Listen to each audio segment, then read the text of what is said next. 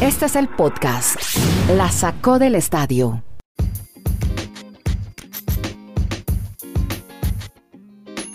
Hola, ¿cómo les va? Llegamos a otro episodio de este podcast que me gusta el número. Este número me encanta y más si lo repito tres veces. ¿Cuál es, Marulanda? No, pues jugaron en la lotería. 777. El número favorito de mi mamá. 777. Ese número me Ah, gusta bueno. mucho. El 7, me encanta ese número. Muy bueno. No, no 007, sino 777. Cantidad de episodios que tenemos y cada vez nos quedan mejor. Más bonitos y mejores. Miren, por ejemplo, el de hoy. Escuchen todo lo que tenemos, las historias que vamos a contar. Vamos a hablar con Dani de San Andrés Islas y el béisbol de grandes ligas. Sí, la relación que hay entre las islas de San Andrés y las grandes ligas. También de béisbol, historias de ciclos de seis entradas, de la gran actuación otra vez de Shohei Otani. Eso en cuanto al béisbol. Mm, Estaremos hablando de mm, la PGA, que llega con un segundo plano a Connecticut. Ya Dani está más pendiente ahora de la Liga 54 que los torneos de PGA. Ya, van- ya les va a contar por qué. Uy, el susto que nos pegó una nadadora de nado sincronizado de los Estados Unidos en el Mundial de Natación de Budapest. Las eliminatorias con Mebol para el Mundial. Estaremos hablando de un, jugador de fútbol americano, campeón del Super Bowl, que murió muy joven. Ya nos cuenta Kenny de quién se trata y cómo murió. Hablaremos de Aaron Judge, que llega a arbitraje salarial.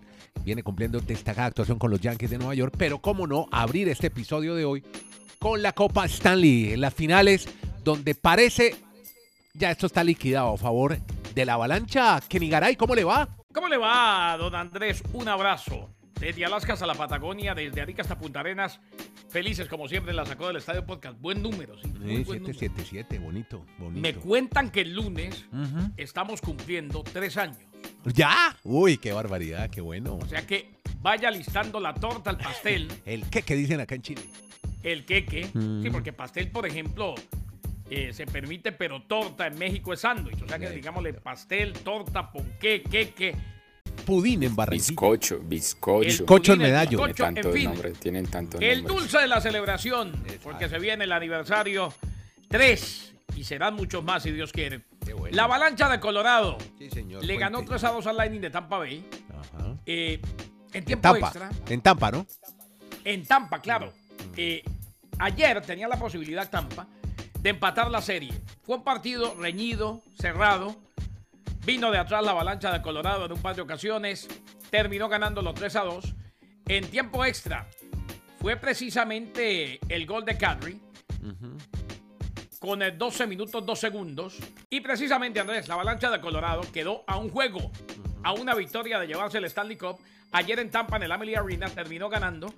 En eh, tiempo extra, muerte súbita, como es lógico, como se estila en el hockey sobre hielo, anotó Kadri, el hombre que regresaba ayer después después de una lesión y terminó llevándose la victoria a la avalancha de Colorado. Kadri con la victoria. Gran tarea de Vasilevsky. Sí aparecieron las figuras, apareció Stamkos por el Lightning de Tampa Bay, pero no fue suficiente. Y ahora vuelven a Denver. Mañana es en el Ball Arena, allá en Denver, Colorado, donde puede acabarse la serie. Para Tampa, ser campeón tendría que ganar viernes, domingo y martes. O sea, Tres tendría juegos en que línea. ganar Sí. en dos ocasiones en Denver. No, muy y ganar los tres partidos que quedan. Muy bravo. Uno de los tres lo gana Colorado y es campeón. Sí. Muy seguramente buscarán finiquitar el pleito. Mañana, la avalancha de Colorado, eso sí queda claro, el mejor equipo de la NHL. Y ayer, en tiempo extra, Sí. también una de las cosas que definitivamente saltaban a la vista Ajá. era que estaba muy cansado el Ah, muy de Tampa Bay. sí. Ya en tiempo extra no podían levantar los patines prácticamente Ajá. ante una avalancha literal que es Colorado. Bueno, pero vale la pena destacar que ese gol en muerte súbita fue un gol que al principio pues no, no, no se logró ver eh, inmediatamente el gol porque queda el disco pegado al arco, queda en la parte superior, Kenny. Pero ojo, eso, eso pasa muy a menudo, que queda en la ¿Sí? parte superior y a veces uno lo canta, Andrés. Ya, ya. Lo que pasa es que ayer, primero que el árbitro no hizo la señalización hacia el medio, Sí. la cámara se quedó hacia ese costado, empezaron a celebrar Ya. los de la avalancha de Colorado, pero se quejaba el equipo del Tampa Bay Lightning, John Cooper a la cabeza, decían que había un patinador más en el momento de la jugada. Y sí, tenía seis patinadores el equipo de la avalancha de Colorado, pero iba saliendo el sexto patinador y ya no se consideraba que era parte o que estaba siendo activo en el partido. Eh, por eso es que por ahí eh, hubo una demora como para darse cuenta, porque el gol es muerte súbita, y hasta que no vimos celebrando la gente de Colorado. Pero mm, el hecho es que Colorado gana, reñido partido, y como bien decía usted, gana en Tampa. Al ganar en Tampa ya obliga al Lightning de Tampa Bay ahora no solamente a ganar una vez en, en Denver, si es que quiere título, si es que quiere el tercero consecutivo, sino a ganar dos veces. O sea, tiene una cuesta demasiado empinada que no creo sean capaces de escalar. Así sea con ese arquerazo que tiene ese Andriy Basileski que me impresionó. Qué forma de, de atajar ese, en ese disco. No, impresionante lo de Basileski. Y estaba viendo que Es gana que vea, un millón de dólares de- estimado. antes de la temporada, Sí, señor. Ajá. Cuando a la avalancha de Colorado lo dábamos como favorito, y usted recuerda que aquí lo mencionó Dani también, Ajá. hombre, eh, eran los dos favoritos. Tampa Bay Lightning para ganar su tercero consecutivo y la avalancha para ganar eh, su primer Stanley Cup desde el 2001. Pero ¿cuál era el lunar que tenía Colorado? Sí. Darcy Kemper, el arquero, Ya. a quien ayer le dieron el voto de confianza, Sí. después de que lo habían sacado en el partido anterior. Mientras que el Lightning de Tampa tenía prenda de garantía. Yo creo, y vale la pena escuchar la opinión de Marulanda, Ya lo vimos. que es en el hockey sobre hielo, no solamente me queda claro que el arquero es muy determinante, sino que es uno de los jugadores más determinantes para equipo alguno en los deportes en general. Claro. O sea, el tener un Vasilevsky garantiza como mínimo estar en los playoffs. De acuerdo. Dani, ¿qué, qué opinión le merece esta, esta Stanley Cup? ¿Qué tal Andrés? Abrazos para Kenneth, para todos nuestros oyentes. No, muy de acuerdo con toda la exposición que ha hecho Don Garay. Y el arquero, si en el, si en el fútbol hemos dicho que hay arqueros salvapartidos, es que en la NHL, si no tienes esa posición definida, va a ser muy complejo que tu equipo llegue lejos en un campeonato. Simplemente este- creo que esa es la, la conclusión. Oiga, es un verdadero muro ese tipo. Además vi que no ganan tanto, un millón de dólares, pues con lo que se gana en otros deportes, un millón de dólares, semejante figurón que ya de tener un monumento ahí en Tampa, este Basileski, el ruso además que es ruso.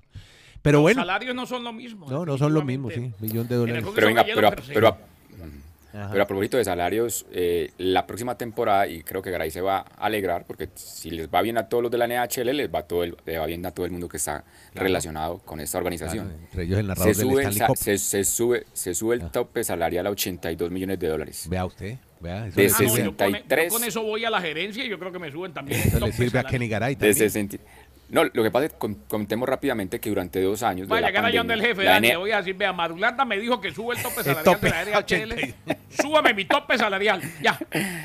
Sí, sí, sí, porque es que durante dos años no hubo incrementos por la situación de la pandemia, pues fue más complejo para la NHL, pero ahora hay esa muy buena noticia para la próxima temporada. Así que una alice rápida, su Andrés. bolsillito, alice su bolsillito, Garay, que le va a llegar. Hombre, yo aquí lo tengo abierto, listo siempre, porque nada se rechaza, porque todo sirve. O sea que el bolsillo siempre listo. Y una Ven, rapidita, el. MVP, Sí. el más valioso Ajá. de la NHL, eh, la ceremonia fue el martes, pero no lo habíamos mencionado, fue Austin Matthews. Austin Matthews es un jugador El de Toronto, el de Toronto. de los Maple Leafs de Toronto, Sí. jugadorazo. Sí. Eh, yo nunca estuve muy de acuerdo con buscarle el ángulo latino a todo, pero creo que vale la pena mencionarlo, así como hemos mencionado que el nuevo gerente de los Steelers de Pittsburgh es de madre hondureña, este muchacho es de madre mexicana, Ah, mire usted. de Hermosillo, Sonora, Sonora. Mm. Bien. y lo han adoptado como suyo en México, inclusive dijo ya que lo que más le gusta es la sopa de tortilla de pollo que le hace la mamá Uy, después de que termine la temporada. Qué rico, con unos nachos. Con- bueno, venga. mm, Ga- Kenny, eh, perdón. Venga, Dani. Marulanda, Marulanda, Marulanda es el pillasarcasmo más grande del mundo. De Sí. Es que uno, uno salir de ese, de ese hielo, no me lo estoy imaginando, de ese hielo ir a tomarse una sopa de tortilla delicioso. Uh, con tomate. Muy La sopa de tortilla que hay que, yo no soy muy de picante, pero ese toquecito picante Sí, chiquitín rico. que le, que, le, que le hace a uno como temblar el jerejere, Sí, buenísimo. exacto. Un tomate de Culiacán. Bueno, mire, Marulanda, Ese ¿por, bueno. ¿por qué es que están tan felices hoy en las islas de San Andrés y Providencia en Colombia? Cuéntenos. ¿Cómo no van a estar felices, Andrés, Kennedy oyentes, si la primera vez que un hijo de esa tierra, como dicen acá los términos de Colombia, llega a jugar en el béisbol de las grandes ¿Cómo le parece? ligas y nada más y nada menos que con el equipo de los Red Sox de Boston? Primer San Andresano, Fue ¿no? el Entra al impacto. mapa, entonces, Sí, San Andrés, al, al mapa de la MLB. Sí, es que de Colombia tenemos, a ver, de Bolívar, Sí, del Atlántico, de Sucre, un antioqueño, este es el quinto departamento. No, nunca ha ¿No, jugado, no ha ido? nunca ha llegado. Ah. No, solo cinco. Es el quinto departamento de Colombia que ha tenido que a un jugador en grandes ligas. Córdoba muy, muy Sí, sí, sí, sí. Mm. Exactamente. Era tal el impacto para San Andrés que incluso Teleislas, que es un canal local diga, de esa región, hizo No todo el entiendo, un esfuerzo y señor. Madulanda, no entiendo la burla de Nieto. ¿Qué No, tiene? no, ¿Qué- porque qué- es que me qué- llama a la ver, atención que chistoso sus- tiene que transmitan los colegas de Teleislas, el No, amigo porque, Patrick. no, porque que suspender la transmisión, ¿para qué? ¿Qué, qué va a hacer? O sea, ¿transmitieron el juego? Sí, ¿Qué? sí, ¿Un sí. desfile en No, San antes, Andrés? yo, yo creo que es muy valioso y, y valoremos eso, Andrés. Hacer el esfuerzo económico para No llevar la transmisión de un juego no de grandes burlando, ligas de ya. béisbol a San Andrés. Teleislas transmitió el juego. ¿Y quiénes más acompañaron a, a Jeter Downs? Pues de él hemos hablado mucho. Estuvo su hermano, su novia y un amigo de ellos allá en el Fenway Park, en vivo y en directo, viendo a Jeter. ¿Cómo le fue a él? Pues en ofensiva realmente no pudo conectar hits. Ya, Se ponchó tres veces y, lanz- y, y bateó un elevado ahí a los jardines, al jardín derecho. ya. Pero en defensiva sí mostró dos jugadas muy interesantes que incluso fue aplaudido porque puso Aude en primera, él estuvo jugando en tercera base y se le notó allí buen brazalete, como dicen los amigos de las grandes ligas, un brazo fuerte y potente para poder llegar y dejar en out en primera base, en primera base mejor al corredor que venía de su equipo rival. Vamos a ver si sigue teniendo la oportunidad, pero después de tres días de estar con todo el equipo, por fin tuvo su debut soñado después de que casi cinco años, es que él firmó un bono, acá hemos contado las historias de todos los peloteros latinos, caribeños, que le firman bonos a muy temprana edad. Sí. Él lo firmó, si la memoria no me falla, por allá en el 2017, para ir a las ligas menores. Fue uno de los bonos más altos para un pelotero estuvo en colombiano. el Taxi y cinco Squad. Creo años, que este año también llegó a Sí, estar en un Taxi también. Squad. ¿no? y exactamente, les tocó un proceso bien largo y ahora pues después de un lustro por fin tiene su debut añorado y soñado en grandes ligas. Dani, Bueno, ¿cómo es el nombre completo? Derek Jeter. Ah, no, Jeter. Jeter, Jeter Jeter, Downs. como Ye- Downs. Downs, Downs. el apellido como Downs, como hacia abajo Downs. con la S. Sí. Y Jeter el mismo que Derek. Y Garay, y yo no sé si, si, em- si emocionó No me, mucho. no me gusta lo, no, no me gusta el tonito de Nieto con Teleislas, Pero pero bueno. Hoy está, hoy está muy sarcástico, hoy está muy gozadorcito, No, ¿cierto? no, no, no, no, Venga, emocionemos a, a, a Andrés, emocionémoslo. Nieto, no la solo provincia hablemos existe, de- Nieto. San Andrés es Colombia. Andrés. Eh, Sí. Era el titular de la noche, ¿no? O sea, abrir con eso. Definitivamente. Claro. Un Jeter debuta en Boston. Eso nunca se vio. Sí. Un Jeter, Claro. sí, O sea, dio para el juego de palabras más hermoso que se ha dado en Sí, los sí, últimos sí, Bueno, así titularemos el podcast. Bueno, está titulado así el podcast de hoy. Sí, no, incluso, incluso la- los fans de Bo- los fans de. Boston con ese nombre se, as- se asom- se asombraron y en redes sociales también hicieron memes y bueno, le, le tomaron con un poco de burla No, por, los, por el significado de Jeter.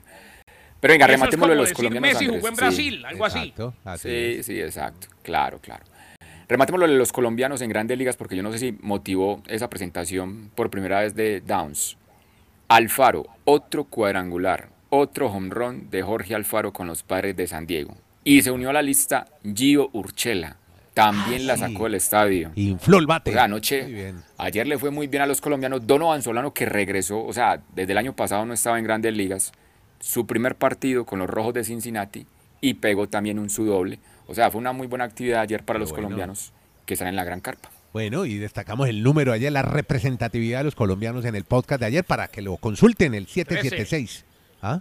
13. Y no, y agáchese. 13. Ah, bueno, muy Ah, bien. bueno. Teleislas, Hablemos de Otani. Gran canal. No, no, no, no, espere, espere, que Garay me va a hablar de Aaron Judge primero y ya le Ah, voy con bueno, Otani, porque es que, ¿cómo le parece que Judge, el tipo, ya hablaba de, de Basileski que se gana un millón de dólares, este tipo se gana 10 nomás, 10, 10, 10 y punta, más publicidad. El tipo conectó casi 40 honrones la temporada anterior y ahora va a arbitraje salarial, Kenny. Panel de arbitraje de tres personas anoche la sacó del parque dos veces, el 26 y el 27. Eh, el debate será mañana ante el panel de arbitraje si los Yankees deberían pagarle el salario de 21 millones que él cree que vale esta temporada. O sea, el Que doble. todavía no se ha llegado a acuerdo multianual. Es algo que se ha venido dando y apelo a Dani Marulanda, eh, más por la pandemia y demás. Generalmente los arbitrajes no se daban en plena temporada. Pero mañana, el gran jonronero del equipo que mejor anda en el béisbol de grandes ligas, en plena temporada, va a arbitraje salarial, Dani. Garay, sorprende y sobre todo la época de, de la temporada. Normalmente esto no sucede. Estamos ya llegando al final de temporada. ¿Por qué en estos momentos? Eso es lo que a mí me cuestionó ahí, no sé. El problema de los arbitrajes específicamente es que se aprobó porque se demoró en llegar a un acuerdo el béisbol de grandes ligas. Correcto. Entonces, los jugadores que no llegaron a acuerdo para la temporada del 2022 que se está jugando, van a arbitraje durante la temporada para saber si ganan lo que les están pagando o si les tienen que aumentar y pagar lo que diga, eh, el excedente que diga el panel de arbitraje. Bueno, y ahora sí, hábleme de los 13, otra vez 13 se hace presente el número, 13 ponches de su ídolo Marulanda. Por fin, reaparece porque venía, venía regular, ¿no? Había comenzado regular la temporada, pero ahora sí se destacó en el montículo. Es un fenómeno, Andrés. Y qué envidia de la buena me da este día del señor Kenneth Garay, que el 5 y 6 de julio va a tener la posibilidad de disfrutar a Shohei Otani en el Marlins Park cuando visiten al equipo de Miami. Otani no solo los 13 outs que conectó ayer, que es la mayor cantidad en esta temporada para él. Este muchacho pegó 8 carreras que impulsó mejor. 8 carreras empujadas en un juego y en el mismo juego 13 ponches. Va a decir una cosa bien disparatada, pero para que un amigo del fútbol no se entienda, es como si en un partido de fútbol alguien tapa, hace cuatro goles, hace un póker y fuera de eso va y salva seis veces de que no le anoten.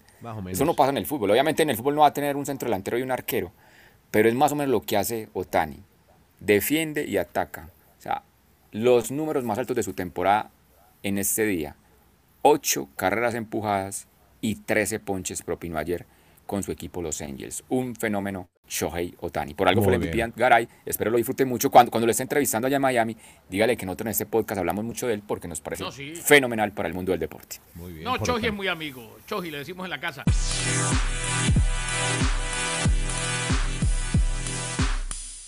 Bueno, Marulanda, tenés en tu radar NFL a un muchacho llamado Tony Siragusa, un tackle defensivo por a finales de los 90 con Ravens. Lo, tengo lo tengo tan referenciado que tengo hasta fotos con él y el cuñado de Garay. No me Terminado el Super Bowl, terminado el Super Bowl de Tampa, el cuñado de Garay abrazado a Tony Siragusa después de ganar el Super Bowl en rueda de prensa. Pues Cuéntenos qué pasó lamentablemente pues, con Tony Siragusa. No, pues tristísimo.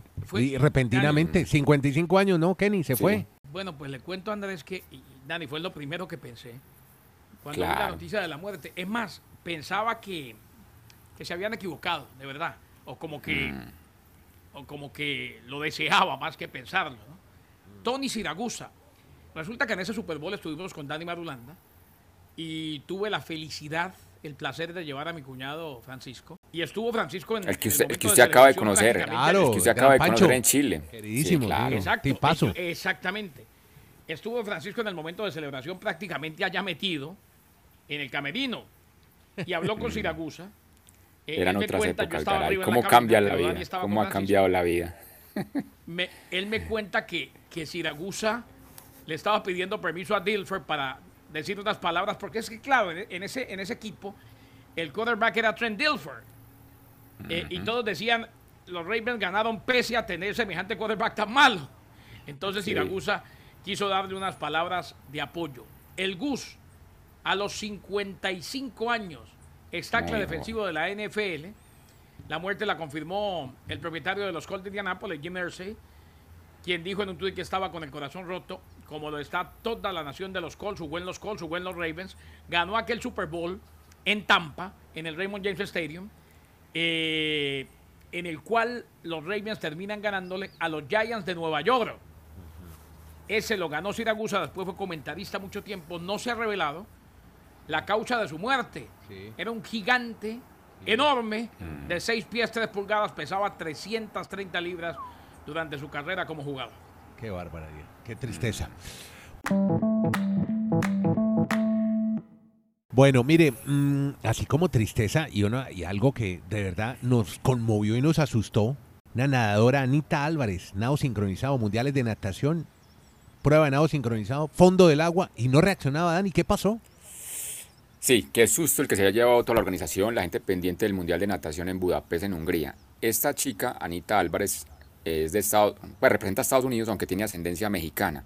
Pues ella entra a su rutina en el nado sincronizado, era individual, y tan pronto termina la prueba, ella sufre un desmayo, pierde el conocimiento y se queda en el fondo de la piscina, de la pileta, como dicen los amigos argentinos, de la alberca, como dicen los mexicanos. mexicanos.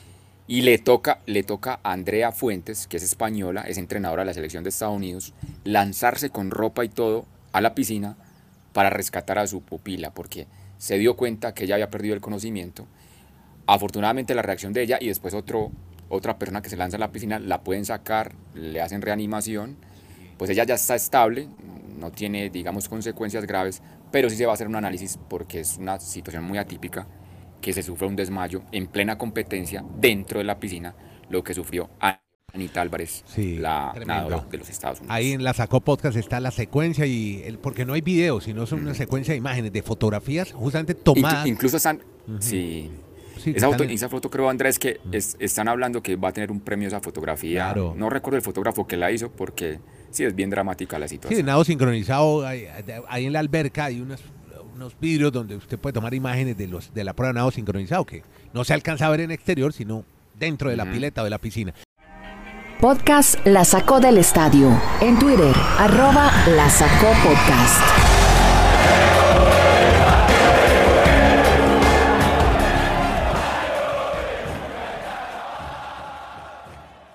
Entonces el, el PGA, desde que hubo US Sí. Open, usted dijo, no, eso no le paró nadie bolas, todo el mundo estaba pendiente, era del 54 y quién iba a dar el salto. Como todos los jueves hay torneos PGA, pues arrancan las primeras rondas. Este es nada más y nada menos que ahí, a la vuelta de la esquina de Garay, en Cromwell, en Connecticut. Garay, usted se iba a dar una pasadita por allá hoy que no Hombre, tiene sí, transmisión de la. NHL. A ver, a Estás ver, a 20 Garay, minutos a ver en qué- auto. Aquí se va a desarrollar un torneo de la PGA, pero eso está pasando en un segundo plano por la situación del circuito 54. Ha vuelto a hablar Jay Monahan. Él dice, es irracional lo que, está tratando, lo que están tratando de hacer los árabes con el golf. Está bien que tengamos una competencia, está bien que por el bien del golf todos quieran, pero lo que ellos están tratando de hacer es acabar con estos deportes. Y finalmente, por, por, por el tema económico, o sea, ellos ven que no van a saber cómo competir con eso es tanta la angustia que están mostrando, ellos están tratando de mostrar solidaridad de, de quien sea. Les enviaron una carta los familiares de las víctimas del 9-11. Y la gente dirá, pero ¿qué tiene que ver eso? Sí, qué raro. La PGA, la PGA sí se ha destacado históricamente por hacer muchas obras benéficas en hospitales, para niños, para diferentes situaciones de cáncer. Yo no sabía que también habían destinado muchos fondos para estas víctimas. Ellos hacen una carta abierta comentando que por amor al golf, por toda la tradición que ha tenido la PGA, pues los golfistas deberían de mantenerse allí. O sea, están tratando de sacar como el lado, no sé si más humano, para que muchos de estos golfistas no opten por irse a este nuevo circuito.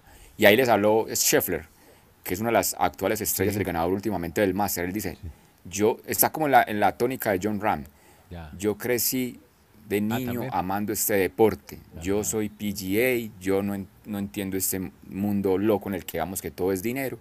Pero hay otros que obviamente dirán, no, yo quiero asegurar mi futuro. Gracias, Kenny Garay, Dani Marulanda en Colombia, Nieto Molina desde Santiago en Chile. Hacemos el podcast, se llama La Sacó el Estadio, Deporte Ligas Americanas, vía streaming. Gracias por oírlo y compartirlo.